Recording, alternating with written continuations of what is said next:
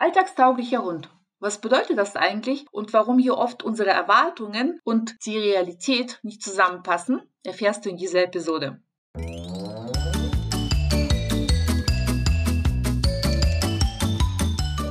Herzlich willkommen im Hundepub, ein Ort für Hundepubertätsgeplagte. Lausche hier deinen Leidensgenossen, lache über Alltagsanekdoten, fühle dich ertappt, aber auch verstanden und gehe gestärkt mit nützlichen Tipps die wirkungsvoller als so manche Stammtischparole ist, an die Erziehung deines Hundetinis. Nie gegen ihn, immer für ihn, damit aus ihm ein entspannter Alltagsbegleiter wird.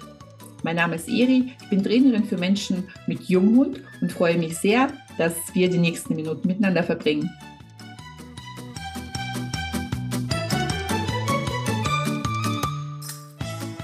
Ja, passend zum heutigen Thema läuft gerade mein Gruppencoaching in der zweiten Woche schon.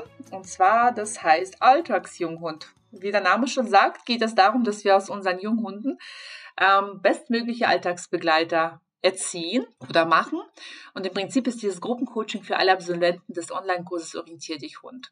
Es ist gerade in der zweiten Woche und ähm, da stelle ich mal wieder fest, dass die menschliche Erwartung an die Hunde ja schier unmenschlich sind. Wir erwarten von unseren Hunden bisschen zu viel, denn wir verfallen oft einer Illusion, dass ein alltagstauglicher Hund ein Hund ist, der uns keine Probleme, und das sage ich es mal so direkt und so banal wie möglich, bereitet. Darunter verstehen wir selbstverständlich, dass ein Hund locker an der Leine läuft. Wir verstehen darunter, dass er hundertprozentig auf den Rückruf äh, hört. Wir verstehen darunter, dass er jegliche jagdliche Ambitionen, das jegliche Jagdverhalten liegen lässt, dass er seine Artgenossen ausblendet und möglichst mit allen freundlich und spielend ähm, sich unterhält, ja, dass da eine unwahrscheinlich große Freundlichkeit den Artgenossen gegenüber immer da ist, fernab vor Yahoo, ein Unwort, Aggression. Wir stellen uns vor, dass unser Hund mit allen Menschen, dazu gehören auch kleine Kinder, dass er sich wirklich mit allen Menschen versteht. Im Prinzip soll er sich in unseren Alltag komplett integrieren und nie Adrenalinwallungen bei uns verursachen. Die Realität sieht ja dort anders aus, nicht wahr? Also gerade wenn wir uns vorstellen, dass unser Hund uns ja möglichst oft im Alltag begleitet, das heißt, ähm, wir nehmen ihn äh, in unseren Alltag mit, äh, zu Restaurant, Kaffee besuchen, zu Freunden, zum Stadtbummeln, zu großen Festen, das ist ein Thema für sich ähm, wenn man die Hunde zu diesen großen Veranstaltungen mitnimmt. In Urlaub soll er mitkommen und er soll eben dann, weil dieses alle Aktivitäten ja sind ja dazu da, um unseren stressigen Alltag zu entlasten. Das ist ja was Schönes, wenn wir in Café gehen, Restaurant, Freunde besuchen, Stadtbummel unternehmen. Und da soll der Hund eben mit, weil es ja auch so ein bisschen, jetzt bin ich mal ein bisschen gemein, sehr sarkastisch in meiner Sprache, auch unserer romantischen Vorstellung entspricht, nicht wahr? Eine äh, vierköpfige Familie, ich sage mal dazu so ein bisschen dieses klassische Bild, vierköpfige Familie, alle weiß gekleidet, ein netter Hund läuft mit, komplett entspannt und freundlich zu Hund, Katz und Maus. Das Thema sieht ja oft anders aus, nicht wahr? Also es fängt ja schon oft mit äh, Besuch zu Hause an, dass man bei so manch einem Hundekumpel keinen Besuch mehr empfangen kann, sobald er in die Pubertät kommt. Auf einmal ist territoriales Verhalten ein ganz großes Thema. Wir können auf einmal den Hund nicht ins Restaurant nehmen, weil er ja aus dem Welpenalter raus auf einmal anfängt, ähm, andere Hunde, die da kommen, anzubellen. Oder geschweige denn auch mal den Kellner, der gerade uns freundlich unser ja, unsere Bestellung ausliefert quasi, dann aus dem, äh, unterm Tisch rausspringt und den Kellner anbellt. Wir können unsere Hunde auf einmal nicht mehr zu Freunden nehmen, denn gerade junge Röden dann vielleicht mal anfangen, da irgendwie zu markieren. Wer kennt nicht alle diese schönen ähm, Geschichten, die da entstehen können? Es ist uns unangenehm, es ist ähm, ja, es äh, macht einfach keinen Spaß mehr, den Hund mitzunehmen, nicht wahr? Weil er diese Verhalten an den Tag legt. Und äh, gerade bei solchen Stadtbummeleien oder das ist ja, die Hunde sind da oft komplett gestresst und, und finden das alles, ähm, ja, das ganze menschliche Gewusel zu viel und zu überladen. Und apropos überladen, bei großen Menschenansammlungen, da ist oft zu beobachten, dass der Hund ruhig ist.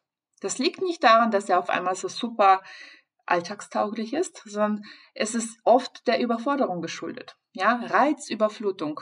Man hat keine Fokussierung mehr auf ein bestimmtes Objekt, auf ein bestimmtes Individuum, sondern man ist so berauscht von ganzen Reizen, die kommen, dass man sich nur noch klein machen möchte, zu irgendwohin verkriechen möchte und einfach nur das überstehen möchte. Das wird leider aber oft gar nicht so gesehen, denn dann ist der Hund ja kleinlaut und dadurch für uns leichter handelbar dass sich dieses Verhalten dann irgendwann später wiederum zeigt, das sehen wir in dem Moment nicht. Aber das ist vielleicht ein Thema für eine separate Folge. Du hörst dir vielleicht so ein bisschen raus, ich empfehle nicht unbedingt einen Hund, äh, egal wie alltagstauglich er ist, zu großen Menschen, Menschenversammlungen äh, mitzunehmen, wie äh, irgendwelche Rummelplätze, Weihnachtsmärkte, ähm, Weindorf und sonstiges. Ja, Also gerade jetzt im Sommer stehen ja ganz viele äh, Fest, äh, Feste an. Da ist es für Hunde meistens nicht so schön. Ja, auch wenn die das mitmachen, ist trotzdem nicht so schön. Also wenn du irgendwie die Möglichkeit hast, den Hund allein zu Hause zu lassen, vorausgesetzt natürlich, er kann das, oder irgendwo bei Freunden, Bekannten, Verwandten uns zu bringen, ist es mitunter vielleicht die bessere Wahl äh, für den Hund. Und für dich auch. Dann kannst du nämlich ruhigen Gewissens das Ganze entspannen. Aber kommen wir zurück zum Thema. Ja, auf einmal ist es alles nicht so und der Hund wird auf einmal als nicht mehr, oder was heißt nicht mehr, grundsätzlich nicht äh, alltagstauglich, als untauglich, gestresst, nervig bezeichnet. Weißt du, manchmal ist es ja so, dass man vielleicht mal die eigene Erwartungshaltung an den Hund mal hinterfragen darf.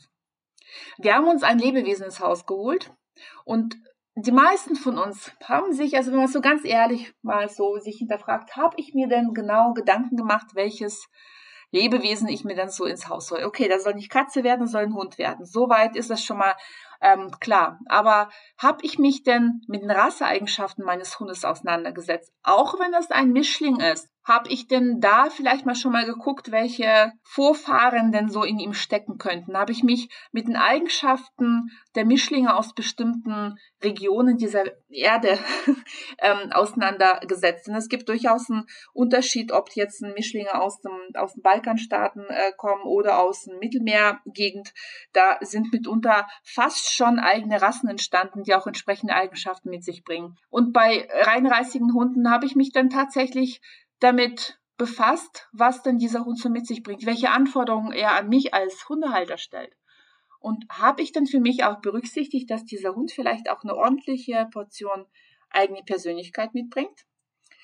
Beispielhaft Labrador, der schlechthin hier als familientauglich immer bezeichnet wird. Ja, sind tolle Hunde und meistens auch wirklich familientauglich und Menschen zugewandt aber nicht alle. Nicht alle mögen es von fremden Leuten ständig angeteitscht und äh, begrüßt zu werden und nicht alle sind dann irgendwann so ja, so robust vom Wesen, dass die überall mitgenommen werden. Viele sind hochsensibel und möchten das nicht unbedingt, ja. Auch wenn das nicht der klassische Labrador ist. Der klassische Labrador ist ab einem gewissen Alter sicherlich so, wie man sich das jetzt vorstellt. Deswegen ist diese Rasse auch so stark verbreitet, dass die einfach ja, robuster im Nehmen sind, psychisch robuster, stabiler. Aber eben nicht alle. Habe ich mir dann einen Hund geholt, mit, bei dem ich mir erhoffe, dass er vielleicht den Fremden gegenüber eher skeptisch ist, und dann habe ich einen, der den Menschen sehr zugewandt ist, weil es einfach seiner Persönlichkeit entspricht. Ja, diese Erwartungshaltungen sind oft das, was uns unglücklich werden lässt über das, was ähm, uns Hunde zeigen. Natürlich kann man äh, sehr, sehr vieles erziehen. Die Alltagstauglichkeit kann man stark erziehen. Die Alltagstauglichkeit ähm, bedeutet aber auch, dass äh, wir eine gegenseitige Rücksichtnahme haben, nicht wahr? Wenn wir das jetzt mal in unseren menschlichen Alltag so ein bisschen übertragen. Es ist ja nicht so, dass in der Familie nur ein Part den Alltag gestaltet. Also zumindest mal in meiner Welt, in meinen Augen, nicht in meiner Idealvorstellung, sondern das äh, gestaltet die Familie insgesamt. Das heißt, wenn zwei Menschen, zwei Erwachsene miteinander ähm, leben, dann müssen die sich eben anpassen. Die gestalten durch die Anpassung den Alltag zusammen. Beispiel aus dem Nähkästchen. Ich mag es überhaupt nicht, am Wochenende einkaufen zu gehen. Gerade Lebensmittel einkaufen. Das ist mir eigentlich zu wuselig, zu stressig, zu unkoordiniert. Und deswegen mag ich das nicht. Meinem Mann macht es wiederum nichts aus und er macht das alleine. Würde er mich da ständig mitschleppen, dann würde es vielleicht mal zu einer oder anderen Beziehungskrise kommen. Denn ich lasse mich ungern irgendwo hinschleppen, was ich per Du nicht möchte. Ja, aber ich mache es durchaus mal mit wenn es denn nicht anders äh, geht. Und so kann man das auch mit dem Hund betrachten. Ähm, man kann vom Hund auch mal abverlangen, wenn es nicht anders geht, dass er mal einen Stadtbummel mit einem unternimmt. Überhaupt keine Frage. Aber das muss ich meinem Hund nicht ständig antun. Ich wähle absichtlich dieses Vokabular. Ich muss meinem Hund das nicht ständig antun, wenn es anders geht und vor allem, wenn er es nicht mag. Ja, also wirklich so kenne deinen Hund. Wie ist es denn mit meinem Hund? Möchte er das oder möchte er es nicht? Und natürlich darf ich auch mal erwarten, dass er etwas mitmacht, aber das ist ein Unterschied, ob es jetzt eine einmalige Geschichte ist, weil es einfach sich nicht anders regeln lässt. Zum Beispiel im Urlaub kann ich meinen Hund weder da noch da lassen, dann nehme ich ihn natürlich mit beim Stadtbummel. Dafür muss ich es zu Hause nicht ständig machen. Ja, und im Alltag, im menschlichen Alltag, wenn da Kinder dazu kommen, dann passt, passt man auch automatisch den Alltag bisschen den kindlichen Bedürfnissen an. Ansonsten sind alle unglücklich. Ich passe aber nicht alles komplett den Kindern an, sondern ich passe etwas, die, die Kinder sollen lernen, sich auch uns Erwachsenen anzupassen, aber wir nehmen auch Rücksicht auf kindliche Bedürfnisse. Und so ist es auch mit dem Hund. Wir dürfen natürlich erwarten, dass der Hund mit zunehmendem Erwachsenwerden sich uns quasi so ein bisschen anpasst, sich in unseren Alltag integriert aber der Hund gestaltet unseren Alltag automatisch auch mit. Das sind so banale Geschichten wie, ähm, dass man zum Beispiel immer früher ist man keine Ahnung, man ist entweder mit öffentlichen direkt in die in die Stadt und äh, direkt ins Restaurant oder mit dem Auto. Man hat keine grüne Wiese gesucht, nicht wahr? Vor dem Restaurantbesuch. Das macht man jetzt automatisch, dass man sagt, ah, vielleicht sollte der Hund sich noch mal lösen. Das heißt, im Unterbewussten läuft ja schon diese Anpassung, nur die ist eben unterbewusst.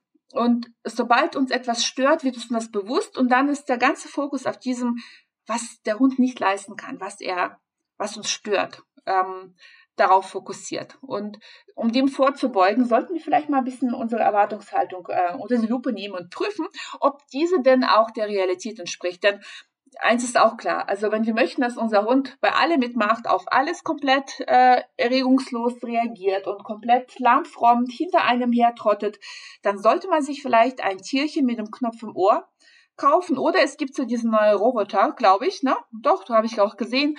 Ähm, so diese Hunde, mit man auch geistig gehen kann, die reagieren garantiert so, wie wir uns das vorgestellt haben. Aber letzten Endes sind es ja genau diese Lebewesen, die auf uns reagieren, emotional reagieren, die manchmal unerwartet vor Lebensfreude sprudeln und im nächsten Moment uns auch vor eine Herausforderung stellen. Wenn wir ganz ehrlich sind, genau das finden wir ja toll. Nun sollten diese Herausforderungen natürlich auch mit zunehmendem Erwachsenwerden des Hundes immer kleiner werden und der Hund dadurch alltagstauglicher und nicht nur der Hund, sondern der Mensch wird hundetauglicher. Wir vergessen oft, dass alltagstauglicher Hund bedeutet auch hundetauglicher Mensch. Nur wenn beide sich anpassen, dann wird das eine runde Sache. Dann ist das schön. Und natürlich muss man bis dahin arbeiten, dass der Hund an diesen Grunderziehungselementen, ähm, ja, dass er die beherrscht, Leinenführigkeit, Rückruf, ähm, Reizoffenheit bisschen eingrenzen, dass er nicht mehr auf alles, was sich bewegt, reagiert. Artgenossen, äh, Kontakte, Begegnungen, Menschenfreundlichkeit und so weiter und so fort. Das sind Basics. Natürlich sollte man da dran arbeiten. Aber wenn man ehrlich ist, gelingt das nur dann, wenn der Mensch auch an seiner Hundetauglichkeit arbeitet. In diesem Sinne, schreib mir doch mal, ist dein Hund denn alltagstauglich oder anders gefragt, bist du denn hundetauglich? Also, macht's gut.